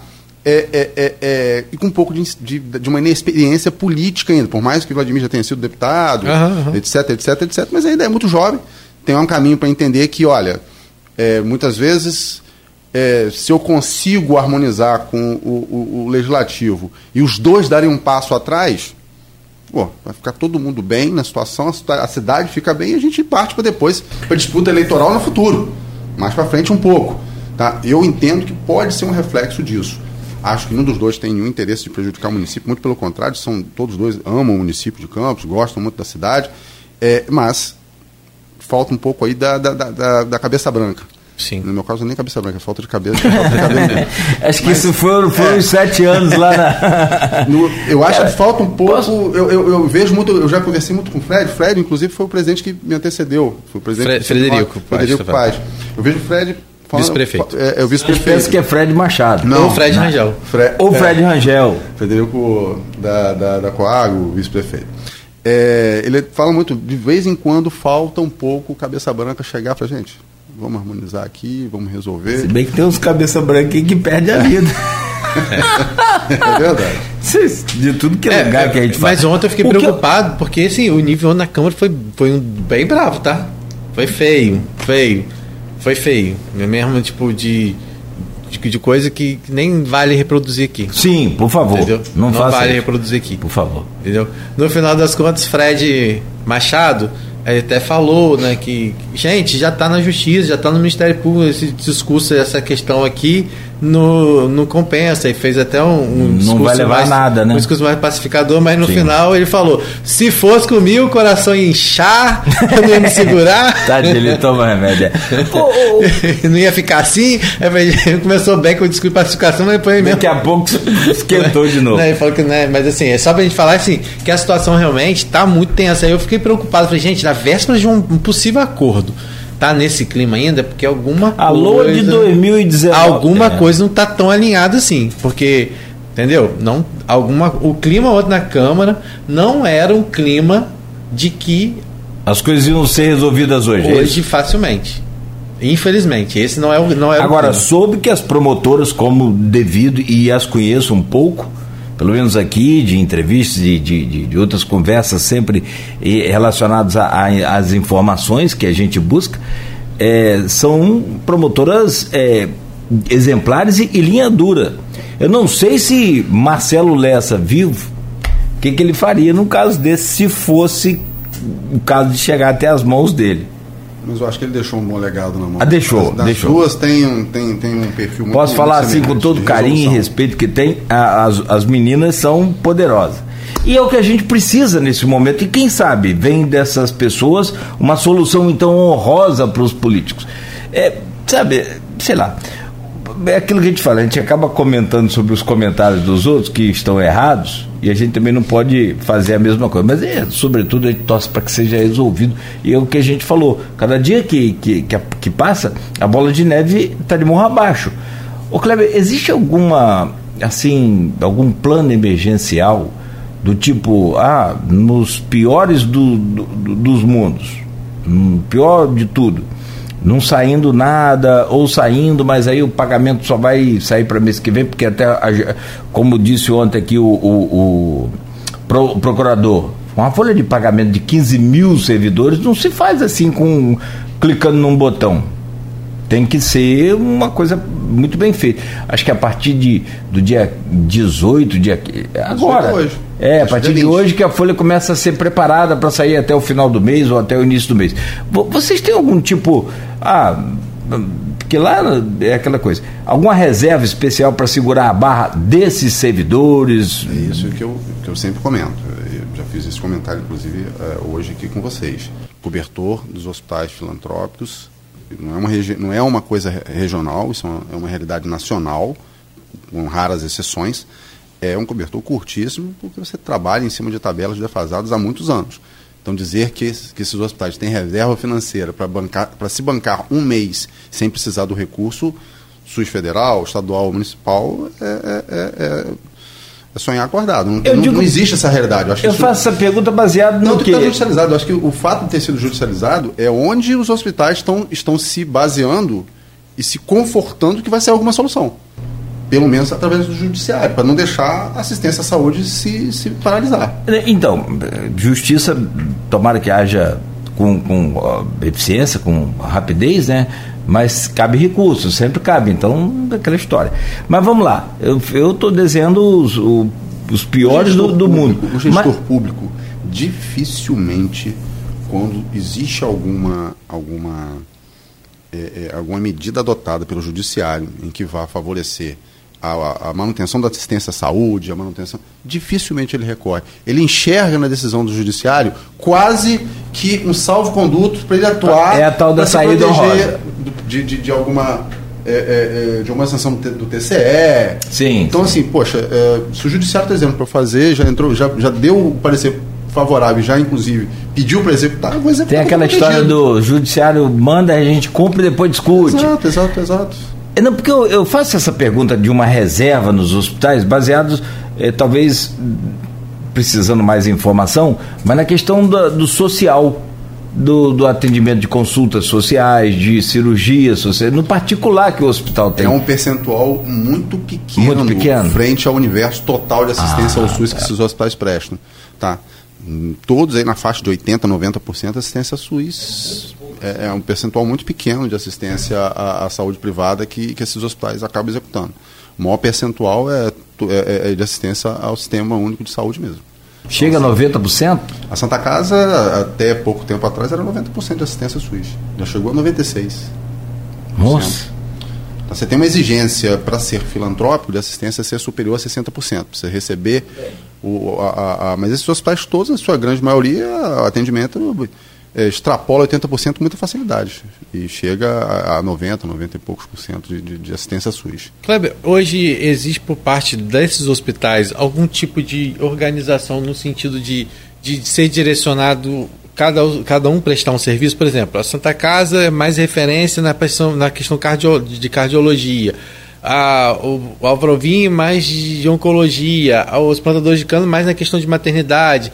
Hoje houve essa, essa segmentação natural ou, ou foi uma exigência para que, é, até nessa questão de repasse? Eu acho que historicamente é, é, foi mais uma, uma questão de, de, de, uma organização quase que evoluindo naturalmente. Cada um ah, pegando sim. seu perfil fluido, e tentando né? trabalhar melhor seu perfil, buscando habilitações de novos serviços no, junto ao governo federal, junto ao Ministério da Saúde, que sejam mais alinhados com o serviço que você já tem, para evitar conflito com outros hospitais, porque, é, é, assim, é uma gama de, de, de pacientes gigantesco que a gente faz assistência. Muitas vezes o próprio serviço, que é referência, não dá conta de fazer assistência total da, da, da, da municipalidade.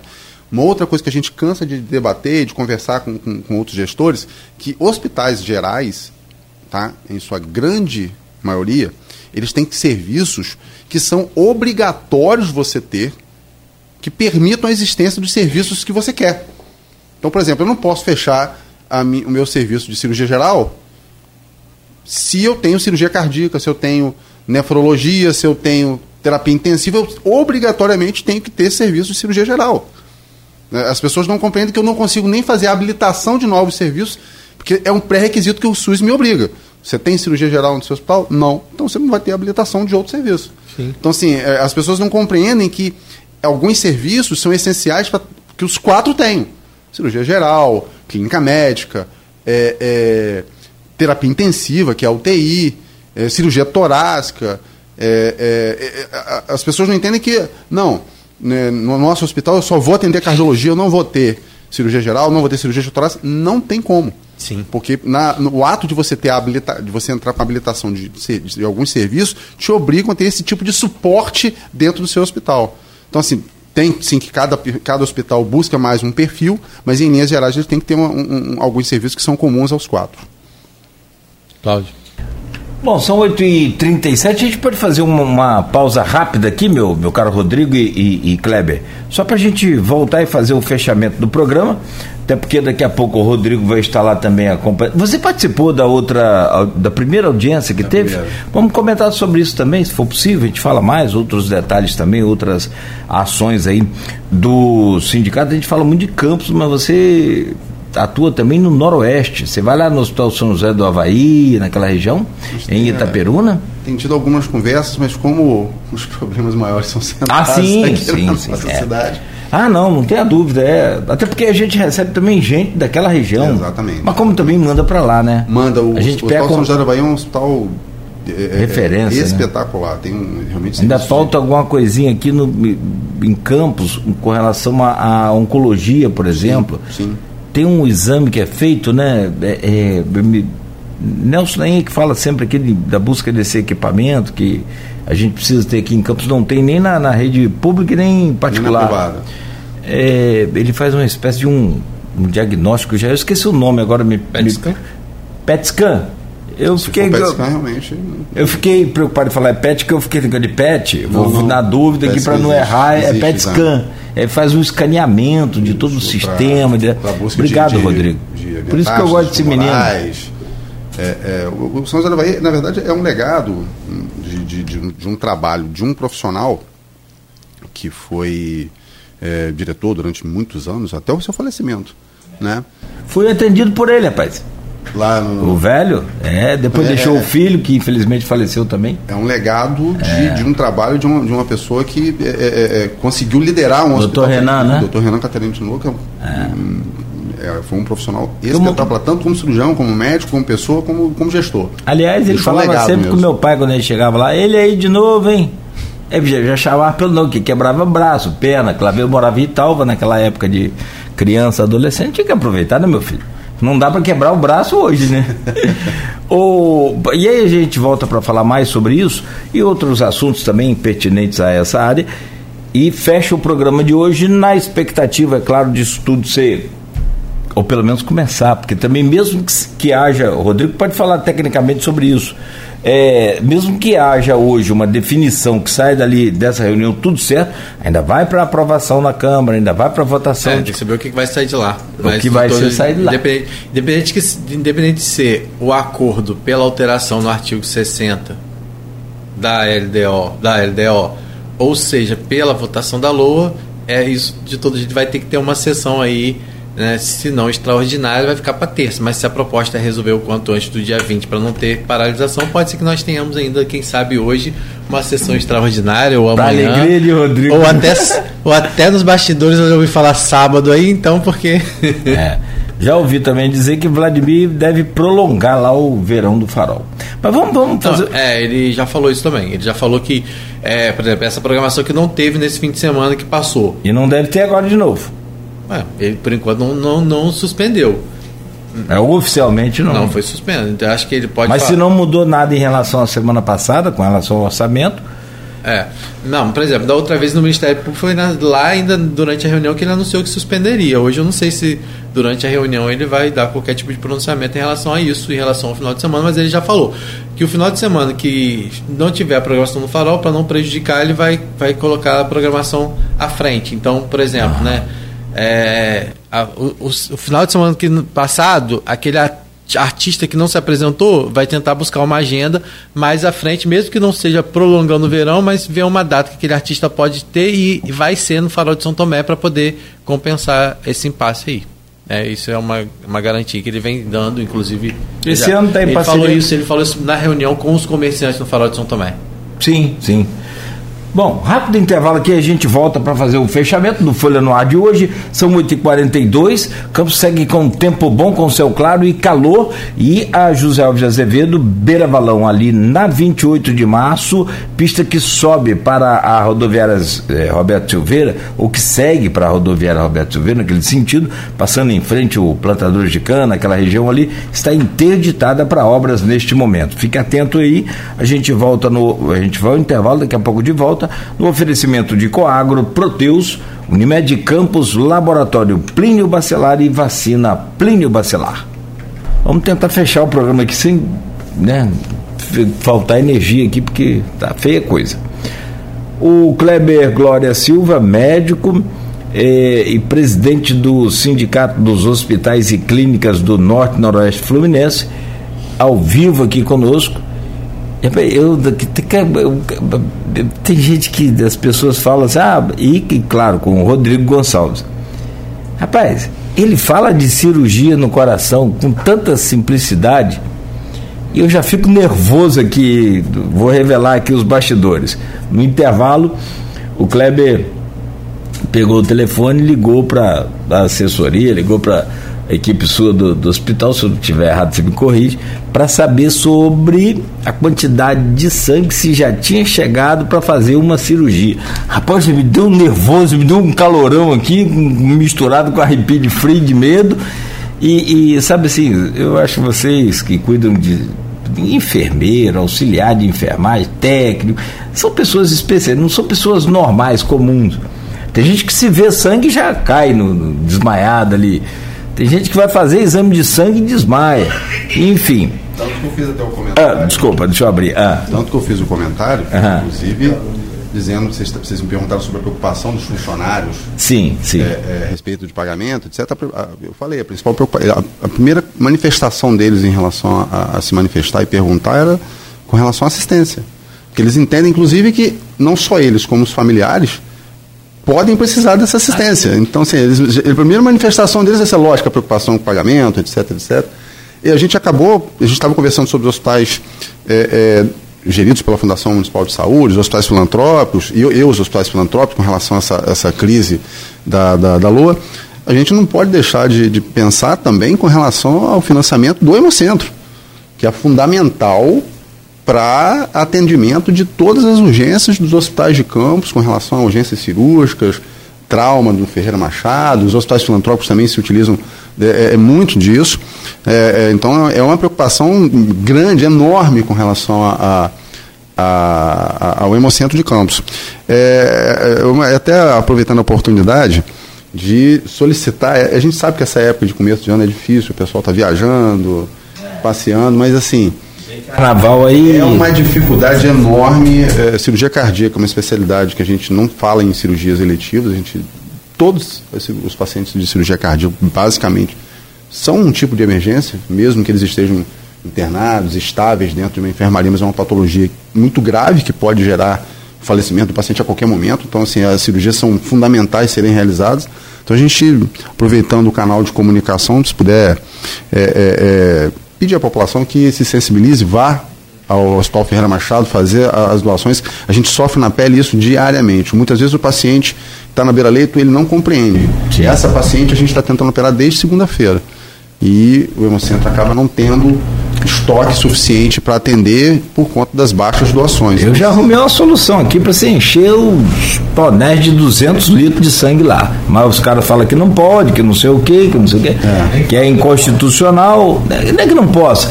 É, assim, é, parece que existem outros exemplos, não vou citar quais, mas já teve no sul do país, por exemplo, é, quando você faz uma promoção lá no, no, no, no Hemocentro, que também nem todo sangue se aproveita, né? Não, Mesmo depois de, de, de coletado. Sim, tem uma série de, de, de, exames ali que muitas vezes a já, já doutora Daniela Tinoco que me falou isso uma vez. Ela utiliza de cara. Nem sempre utiliza tudo, apesar dele passar por todo isso a, é uma outra a triagem. É uma ali. outra confusão que o, os pacientes, os seus familiares acabam é, é, é trazendo para gente. É, doutor, eu levei 30 doadores. Como é que não tem o sangue? Primeiro que o sangue não é processado naquele dia. É, o Hemocentro de Campos ele envia material biológico para o Hemorrio, para uma série de análises, para esse sangue depois ser liberado, tá? que são exames que não são feitos aqui, são feitos no Rio de Janeiro para voltar e, o sangue ser liberado. E segundo, que um grande percentual é, é, tem um processo de triagem enorme, medida de pressão arterial, aferição da glicose, tem um questionário.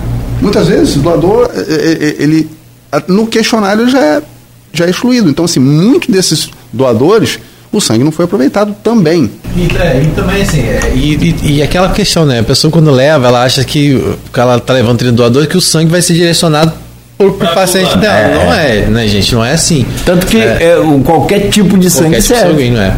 E, e, e, tem um detalhe, e tem um detalhe. É, é, o hemocentro não, não, isso não foi feito de forma aleatória, isso foi proposital ele é, faz parte da estrutura do Hospital Ferreira Machado, que é o principal hospital de trauma da região. Uhum. Então, se você precisa de, se tem um hospital que precisa emergencialmente de sangue, é o Hospital Ferreira Machado. Mas, eu vou abrir um parênteses, é, hospitais como Santa Casa de Campos, como Álvaro Alvim, que tem os serviços de oncologia e cirurgia cardíaca, Demandam. precisam de sangue tanto quanto um paciente que sofreu um acidente de Sim. trânsito, que foi baleado. São emergências muito semelhantes. É, e lembrando que, é, apesar do Hemocentro estar ali, ele atende não só a rede aqui de Campos, mas também de outros não. municípios. São mais de 20 é, municípios, eu acho, se eu não me engano, que são atendidos aqui pelo Hemocentro. Então, essa é a preocupação. Só falando que a gente estava falando sobre os impactos já sentidos. A minha na... solução, desculpa, é uma ajuda não financeira, mas de alguma forma substancial para o doador. Ah, vou falar em sacolão, não vou falar em que que é, mas pensar numa forma de ajudar o doador de, de, de maneira que ele seja frequente e ele receba, ah, vai, vai ganhar um desconto para entrar no teatro. Os caras não vão ao teatro. Mundo... Nós já tivemos em Campos iniciativas deram certo nesse de shows que os ingressos foram liberados Deu, tá vendo? Tá vendo? Com boa repercussão. Eu, meu, meu temor desse tipo de iniciativa é você gerar uma vinculação. Sim. Se não tiver a contrapartida, eu não vou. Mas Isso. hoje vai? Vai. Vai. Muito Bem bom. ou mal, vai. Eu acho que o, o trabalho é de conscientização. Porque uma Mas vez, a gente vive bem ou mal, aqui, alguém em algum momento vai precisar. E se essas histórias se multiplicarem, Pô, é, é, Porque a doação é uma questão, um ato de responsabilidade. e quando você coloca, e família, quando você gente. coloca isso de, de premiação, é. você tira essa questão da responsabilidade da pessoa. Vai qualquer mas pessoa. O, o problema a pessoa é saber não vai, se a pessoa... hoje tem responsabilidade. Rodrigo. Mas então, mas aí o que, que adianta? Aí é você... muito pouco. Então o que, que adianta você. Hoje vai por conta da família, Rodrigo. Mas então, mas aí. Ah, você tem um parente lá, desculpa. Não, mas, mas olha só, você imagina. Vamos supor, olha, olha o que você está falando você está você tá incentivando as pessoas a irem porque elas vão ser beneficiadas. Aí as pessoas não vão por outra responsabilidade, elas não vão porque elas sim, às vezes têm um quadro de saúde. Aí você bota lá 100 doadores, aí você gasta o maior dinheirão para poder é, analisar esse sangue. Não, não, não, não, é assim não. É pro doador fixo, é aquele que é doador de sangue mesmo. Mas não é o cara que, que doou. O cara que já é doador não, já é. Ele passa a ser fixo. Ah, entendi. Você que tá falando. Entendeu? De... Entendi. Você novas, bota... Novos doadores que Novos doadores aqui. Pra, pra gente acabar com essa fidelidade, criar é. a fidelidade. É, não, não seria assim, ó, o cara temor, chegou lá, vou doar. Não, meu não é assim, temor é é isso, é, se não tiver. Sim, não criar vínculo. O dia que então, não tiver eu... contrapartida, o cara não vai de qualquer maneira. Mas é o que eu estou falando, tem que fazer uma coisa bem amarradinha, direitinha, para não ficar essa coisa solta, assim, do cara querer, vou lá vender meu sangue. Nos Estados Unidos me parece que tem. É, eu, eu quero lembrar o estado, uma, mas uma, até naquele filme Em Busca da Felicidade com Will Smith, tem uma, tem uma cena que ele vende, põe lá 20 dólares, uma, 25 dólares. Um, existe um mecanismo legal de você conseguir comercializar. Isso existe nos Estados Unidos. A legislação lá, americana é lá. diferenciada em relação a nós com relação a isso. É bem específico, não são todas, não é uma realidade é, é, é, é universal lá, assim, tem particularidades de estado para estado, mas existe. É, eu, particularmente, não sou favorável. Eu, a minha opinião pessoal, que eu acho que isso é, é uma questão. É, é, é a espontaneidade e você se colocar como é, responsável pela vida de uma outra pessoa fazendo o ato da doação, eu acho que isso é muito mais importante. acho que descentralizar, isso foi uma conversa que eu já tive com a doutora Sandra Chalu, que é a coordenadora da, do, do Hemocentro Regional, de descentralizar a doação você ter polos de, de, de recepção, de, de doação é, em, em, outros hospitais. Não estou dizendo que esse hospital ser, esses hospitais vão virar hemocentro, não é isso. Apenas polos para facilitar o ônibus. É, o ônibus é sensacional? É, mas ele fica rodando e você não tem a, a, muitas vezes você não tem a informação de onde ele está, às vezes não é perto de você. Por exemplo, se você tiver, por exemplo, um polo na Santa Casa, uma região super central da cidade, uma região rica de, de, de, de, instituições comerciais, com muitos funcionários, com muitos clientes. É uma região é, fácil de estacionamento, tem estacionamento para tudo quanto é lugar lá, muito mais fácil de acesso que o Hospital Ferreira Machado, por exemplo. É, é, é, monta um polo de, de, de, de, de captação no São José.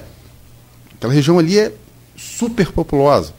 Monta um polo, um polo de captação no HGG, que já pega aquela população toda de Guarulhos. Acho que descentralizar a captação, acho que ajudaria. Porque você sabe onde você precisa. O ônibus, ele é. Ele é, é, é o cara não vai sair de, de travessão, de Goitacazes assim, do nada, eu vou lá doar sangue Exatamente. hoje. Exatamente. Se você tiver esses, esses polos descentralizados, eu acho que ajudaria bastante. Ah, eu acho que até nos, nos, próprios municípios também, se tivesse condições né, de ter Sim. os seus polos, Sim. né? Sim. Tudo é transporte, é tudo que é, é bastante complicado. Só para falar, você, você, falou de cirurgias, a questão de cirurgia, e eu me lembrei que, que, que, a Fundação Municipal de Saúde, diante dessa questão do impasse da lei orçamentária anual, que a gente espera que seja resolvida daqui a pouquinho, 10 e meia, é, nessa reunião do Ministério Público, suspendeu já as cirurgias eletivas, ou seja, aquelas cirurgias que não são emergenciais, né, elas já estão suspensas já, acho que mais ou menos uns 10 dias já que elas já estão suspensas, elas não estão ocorrendo. Né, então, só aquelas cirurgias emergenciais que estão acontecendo nesse momento nas unidades da Fundação Municipal de Saúde, né, que não tem nada a ver com os hospitais uhum. que, que a gente está falando aqui. Perfeito, 8h58, meu caro Kleber, agradecer muito, boa entrevista, bem esclarecedora, pontuando coisas aqui para gente importantes para o nosso é, é, conteúdo, acho que isso vale muito, a gente agradece demais. E, claro, sobretudo, deixo você à vontade para fazer suas considerações finais sobre esse tema importante que é essa, esse momento que a gente passa, mas agradecemos sua presença, desejamos mais sucesso para você ainda e muita paz. Eu que agradeço o convite, é, me coloco à disposição sempre que precisar, estarei aqui com vocês. E é, é, eu sou esperançoso dessa harmonização. Eu acho que mesmo que é, exista a, a intermediação do Judiciário e do Ministério Público com essa audiência, eu acho que o bom senso vai prevalecer e ambos vão é, se sentar e, e, ter uma solução justa e rápida para que o município é, é, tire da cabeça essa palavra é, e não, nem tão cedo a gente volte a falar LOA, que eu acho que já está virando quase que um estigma aqui na nossa região. É, eu dei uma sugestão aqui, aí acabou que já é, fizeram isso para agora, mas eu falei, falava até para ano que vem. A lua de 2025 seja mudada esse ALDO antes de ser apresentada lá. Já cria mecanismos, como tem em outros municípios e tem na União, tem LOA do governo federal que é aprovado em julho já teve isso, estava pesquisando isso outro dia. Então, mas tem mecanismos que não travam o governo. Não sei se é tão fácil assim de como. Eu acho que a alteração que está sendo proposta, inclusive, é passa isso, por isso. Passa por esse sistema, né? É. Pode, que está claro ali assim, o prefeito não sancionou, pode gastar o do dessa. O prefeito não sancionou, mas não explica por que, que o prefeito não, não, não sancionou. Então amarrou aí de novo. Então cria mecanismos ali, formas ali em conjunto de poder desamarrar esse nó. Rodrigo, obrigado também, sempre muito bom poder dividir essa bancada aqui com você. Não é só um, um rostinho bonito ah, lá é, de. Nossa, lindo. De filho de. Ô, oh, meu pai. Né, é, Dona Sebastiana, que está aqui desde cedo, nosso carinho, nosso abraço a ela aí. E a todos aqui também, nosso agradecimento ouvinte, Salvador Correia. Obrigado pelo carinho aí, Salvador pessoal que está aqui é o Carlos Antônio, pessoal que está interagindo, Maurício Batista, Maurício é, Furel, Luciano Freire, pessoal, Alba Valéria, grande cantora Alba Valéria, todos aqui, nosso carinho, obrigado um e até amanhã. Agradecer mais uma vez a parceria, você, Cláudio Beto, especial nosso entrevistado Kleber, dizer que é um prazer receber você aqui. Estou é, nessa mesma linha de otimismo da sua parte, até mesmo porque preciso ter. Porque a situação realmente, a gente fala assim, brinca, ri às vezes, mas realmente é, é um momento de tensão, né? principalmente para aquelas pessoas que não sabem como vão fazer para arcar ainda com as suas responsabilidades é, nesse mês de janeiro. Né? Então, assim, a gente torce para que isso tenha um desfecho né? e que possa vir esse desfecho ainda hoje, lá dessa reunião do Ministério Público sabendo que, como a gente falou, né, não, vai, não vai sair de lá, o orçamento é liberado. Vão ter que tomar tomadas algumas medidas, quer seja a votação da alteração da LDO, que é o que os vereadores da base e o prefeito Vladimir não querem, porque eles acreditam se a LDO, se os vereadores podem, podem se reunir para votar a LDO, mudança na LDO, por que não se reunir para votar a LOA? Então o impasse está nisso, mas né, eu acredito que o Ministério Público vai tentar um consenso entre, entre as partes, né, porque o que Marquinhos fala é que ele em nenhum momento está se recusando a votar a LOA, desde que se tenha discussão né, do, do, dos, dos, problemas que ele avalia como frágeis, problemáticos, irregulares, né, o que ele coloca dentro da LOA. Né, como comparações que como já, já foi feita por ele, né, de ter 400 reais, parece, para fundo de habitação. Né? E por mais que já tenha se explicado, e ontem acho que até falou sobre isso, né? Que, na verdade, quando você cria, a, bota aquele valor, é porque depois você consegue emendas, consegue outras coisas que vão sendo adicionadas àquele fundo. Né? Mas tem outros, outras questões que estão sendo colocadas por ele e que provavelmente vão ser apresentadas hoje lá por um lado ou para o outro. Né? Eu só é, acho realmente que ontem aquela sessão na Câmara ela não precisava ter acontecido do jeito que aconteceu, né? Assim também como na audiência pública mais cedo, tiveram também declarações totalmente desnecessárias que eu também não vou repetir aqui. É, e aí é isso. Às vezes as, as, discussões acabam começando de um jeito. Ontem a audiência foi assim pública, começou com depoimentos muito bons de pessoas da sociedade que estavam lá, mas depois quando chegou na parte dos vereadores para falarem, é, realmente o negócio desandou. Então é, é esse, esse clima que não precisa mais estar instalado. Até porque não ia resolver. É, não vai resolver. O problema é esse. Maca peruana pode, doutor? Maca peruana para dar uma animada, para levantar o. É isso. Ou melhor tomar um cafezinho Depende com. da saúde do coração da pessoa. Não, eu, amigo, tomo, eu tomo. Um amigo eu, meu que tá cansado aí, toma um cafezinho eu tomo, Eu já tomo tribos terrestres com maca peruana todo dia. e tá assim, cansadinho? Já tomo todo dia. Toma café com canela, então. Eu, pode. Quer me matar, né? Porque eu sou alérgico canela. Aí você quer acabar comigo de vez. Eu tô brincando que o Rodrigo tá cansado. E é evidentemente que você tem que estar nos dois, você tem que estar no executivo, legislativo e direto, né? Nesse, inclusive final de semana, feriado também. Então é cansativo, sim. Entendo isso que você está fazendo e torço para que né, é, seja resolvido rápido. São nove horas e quatro minutos. Valeu, Rodrigo. Então, obrigado. Até amanhã às sete da manhã. O nosso querido doutor Kleber Glória, muito obrigado mais uma vez. A gente fecha por aqui o Folha no Ar, de volta amanhã às sete da manhã, com o oferecimento de Coagro, Proteus, Unimed Campos, Laboratório Plínio Bacelar e Vacina Plínio Bacelar.